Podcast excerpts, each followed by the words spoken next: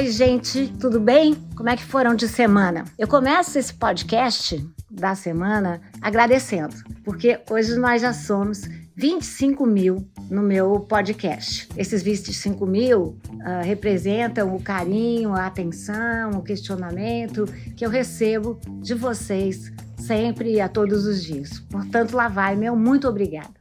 Bom, agora eu queria falar com vocês de um tema bastante delicado, mas importante, da exoneração da assessora especial Marcele Decoté do Ministério da Igualdade Racial, pasta essa chefiada pela ministra Aniele Franco. Pasta essa que também foi criada no governo Luiz Inácio Lula da Silva, pasta com tremenda importância, uma vez que, na minha opinião, a grande contradição do Brasil é a questão racial. Existem traumas individuais e existem traumas coletivos.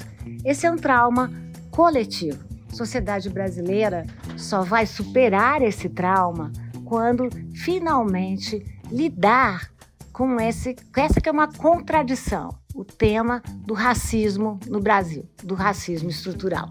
Então, essa é uma pasta importantíssima para resolver contradições, não criar contradições.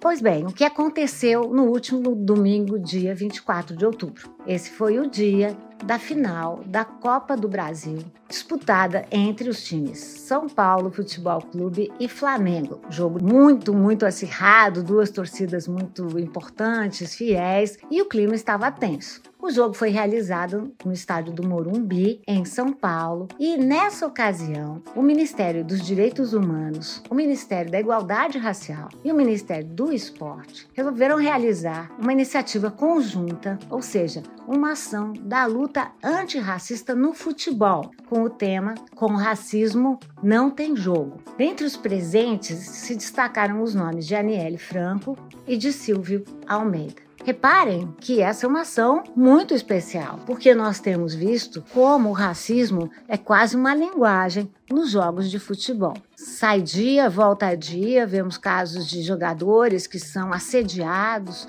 chamados de macaco, que recebem cascas de banana, todo esse tipo de comportamento inaceitável. Portanto, a ação era importantíssima, mas infelizmente ela foi ofuscada por outra situação bem triste, bem ambivalente e de certa forma correlata ao próprio tema da campanha. Vou repetir: com racismo não tem jogo. Vamos então ao caso. A equipe de Aniele Franco viajou a São Paulo num voo fretado da FAB, da Força Aérea Brasileira, e na sua comitiva estava justamente algumas assessores, dentre elas Marcele Decoté. O que aconteceu é que, em primeiro lugar, existiram muitos questionamentos em relação ao fato do Ministério da Igualdade Racial vir a São Paulo, tomar um, um voo de Brasília a São Paulo fretado, um voo que custa 70 vezes mais do que um voo de carreira. A situação também ficou mais tensa porque o ministro Silvio Almeida, que também estava em Brasília e também veio a São Paulo, resolveu tomar um voo comercial. Até aí, essas coisas acontecem. A gente deve pensar, deve lamentar, deve refletir se é necessário, mas às vezes são jogos lá de Brasília, os pilotos querem testar o avião, não sei. De toda maneira, o que é que não ficou bem na ficha é que as assessoras de Aniele Franco resolveram mandar uma série de mensagens, entrar nas redes sociais se filmando no avião. Isso tudo causou um rebuliço. A temperatura esquentou e esquentou mais por conta do teor das mensagens nas redes sociais, sobretudo da mensagem enviada por Marcele Decoté. A bem da transparência, e antes que nós comecemos com essa política de cancelamento que não leva a nada, repito aqui, não leva a nada, muito mais importante é a reflexão e é também aprender com os erros. Então, antes de falar dessa situação, quero falar de Marcele, porque pouca gente falou de Marcele. Marcele estava nesse posto como assessora especial antes de sua exoneração por méritos próprios. Ela é mestre em políticas públicas e formada em defesa e gestão estratégica internacional pela UFRJ. Essa é uma universidade no Rio de Janeiro, Universidade Federal do Rio de Janeiro, muito importante e muito reconhecida. Marcele nasceu em Parada de Lucas, na zona norte do Rio de Janeiro, e estudou pesado e com méritos, repito, para chegar a mestre. Ela também dava aula a pessoas sem condições de bancar estudo e atuou como pesquisadora no Núcleo de Estudos da Cidadania, Conflito e Violência Urbana, também da UFRJ. Ela participou da pesquisa sobre eleições e evangélicos e prestou uma consultoria para o Fórum Grita Baixada, movimento social voltado aos direitos humanos da Baixada Fluminense. É sempre bom lembrar que os direitos humanos têm sido muito ignorados, suprimidos na Baixada Fluminense. Mas quero dar mais dados da biografia dela. De 2016 a 2019, ela trabalhou na ONG Anistia Internacional Brasil e desenvolvendo por lá campanhas de direitos humanos. Também cofundou a iniciativa PIPA, que é uma organização comunitária que busca ligar entidades de filantropia às favelas brasileiras. A assessora trabalha com a Aniele desde 2020. Em janeiro daquele ano, ela passou a coordenar a área de incidência do Instituto Marielle Franco. Bom, como vocês podem ver, não se trata de uma assessora qualquer. Vamos agora ao caso. Durante o voo para São Paulo, Marcele e integrantes da comitiva fizeram uma série de stories no Instagram, num clima festivo e já politicamente bem provocador, né? Ou seja, falando do Flamengo, usando camisetas da seleção brasileira, enfim, falando sobre futebol e tirando, na verdade, brincando com o que faria a Polícia Federal no sentido de controlar os ânimos da torcida. Fato é que esse tipo de postagem não pega bem, sobretudo porque a assessora estava a trabalho, estava num trabalho oficial, mas estava se comportando como uma torcedora de time e uma ativista política ao mesmo tempo, porque ela foi fazendo uma série de mensagens atacando a torcida do São Paulo. Mas a gota d'água foi um post que ela fez já dentro do estádio. Nesse post que circulou muito, ela escreve o seguinte: Torcida branca que não canta, descendente de europeu safado, pior de tudo, de pauliste.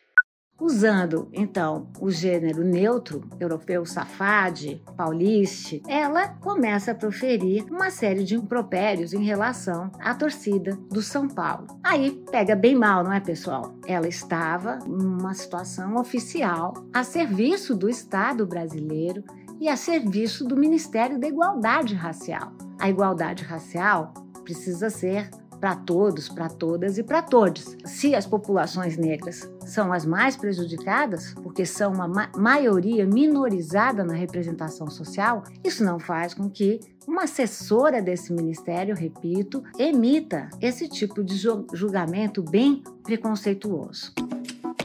A consequência da ação foi uma enxurrada de críticas, quase que imediatamente nas redes sociais, e, ao mesmo tempo, uma cobrança de atitude da ministra Aniele. Até que na terça, dia 26, em nota, o Ministério da Igualdade Racial anunciou a exoneração de Marcele.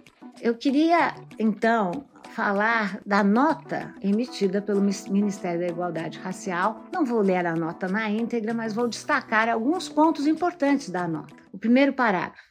O Ministério da Igualdade Racial reafirma seu compromisso inegociável com a promoção de direitos e com a igualdade étnico-racial a partir dos princípios como a transparência e o cuidado. De acordo com esses princípios, e para evitar que atitudes não alinhadas a esse propósito interfiram no cumprimento de nossa missão institucional, informamos que Marcele Decoté da Silva foi exonerada do cargo de chefe da assessoria especial desse ministério na data de hoje. As manifestações públicas da servidora em suas redes estão em evidente desacordo com as políticas e objetivos do Ministério da Igualdade Racial.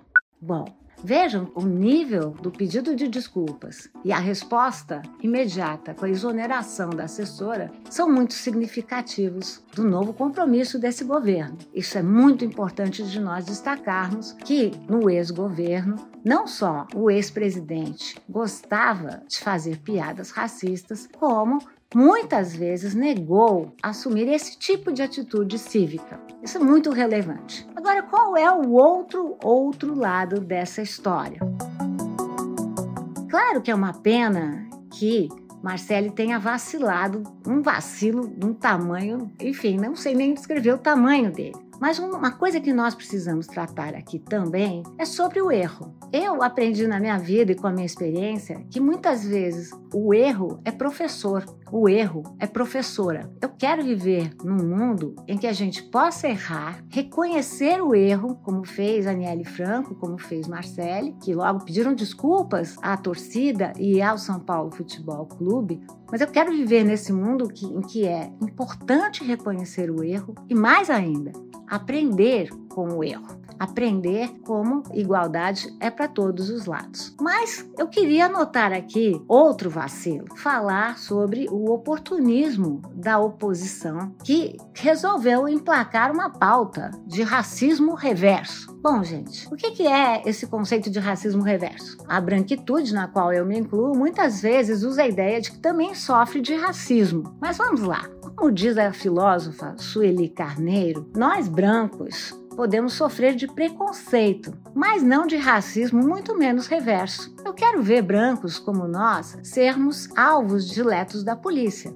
Não somos. Vamos pegar os índices do IBGE. Não são os brancos que sofrem com falta de acesso à educação, à saúde, à moradia, à infraestrutura, aos transportes. São as populações negras que sofrem com racismo estrutural. Então não existe racismo reverso. Vamos acabar com essa pauta porque ela atrapalha a nossa vida, inclusive atrapalha a discussão e o avanço na, na, discussão sobre o que é de fato o racismo no Brasil, que se transformou com a sua naturalização numa linguagem da diferença. Enfim, eu queria terminar esse post falando do meu apoio à trajetória da ex-assessora Marcele Decoté, uma trajetória muito importante em que ela precisa se orgulhar. Ela precisa também reconhecer o seu erro e vai, eu tenho certeza, trabalhar com esse erro. Trabalhar para se transformar numa ativista, numa pensadora, numa educadora, ainda melhor. Penso que também Aniele Franco e seu ministério aprenderam com essa situação. É jogo jogado, pessoal.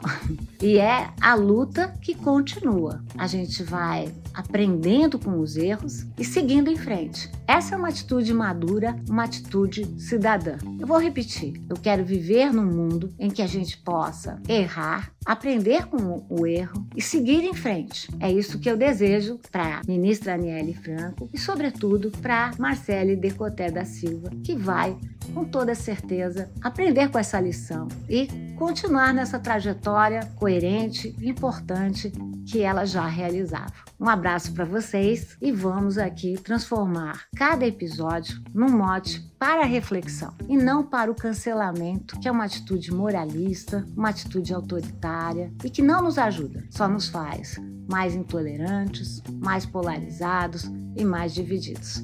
Muito obrigada pela atenção de vocês. É isso aí. Esse é o podcast Oi, gente. A cada episódio, como vocês têm visto, eu escolho um fato da semana para a gente aqui analisar, contextualizar e, sobretudo, refletir. É de boa informação que nós tratamos aqui nesse podcast. Se inscreve então lá no Spotify ou na plataforma de podcast que você preferir. E me segue também lá no Instagram, Lilia Schwartz. Assim você pode me contar tudo o que você achou, o que você concorda, o que você discorda, o que você sugere, enfim. É assim que ficamos melhores. Esse podcast é produzido pela Baioc Conteúdo. Tem a direção do Nilman Costa, o roteiro é do Luiz Fugita e meu. A edição é da Amanda Hatsira. É isso. Até semana que vem com outra notícia. Abraço, gente.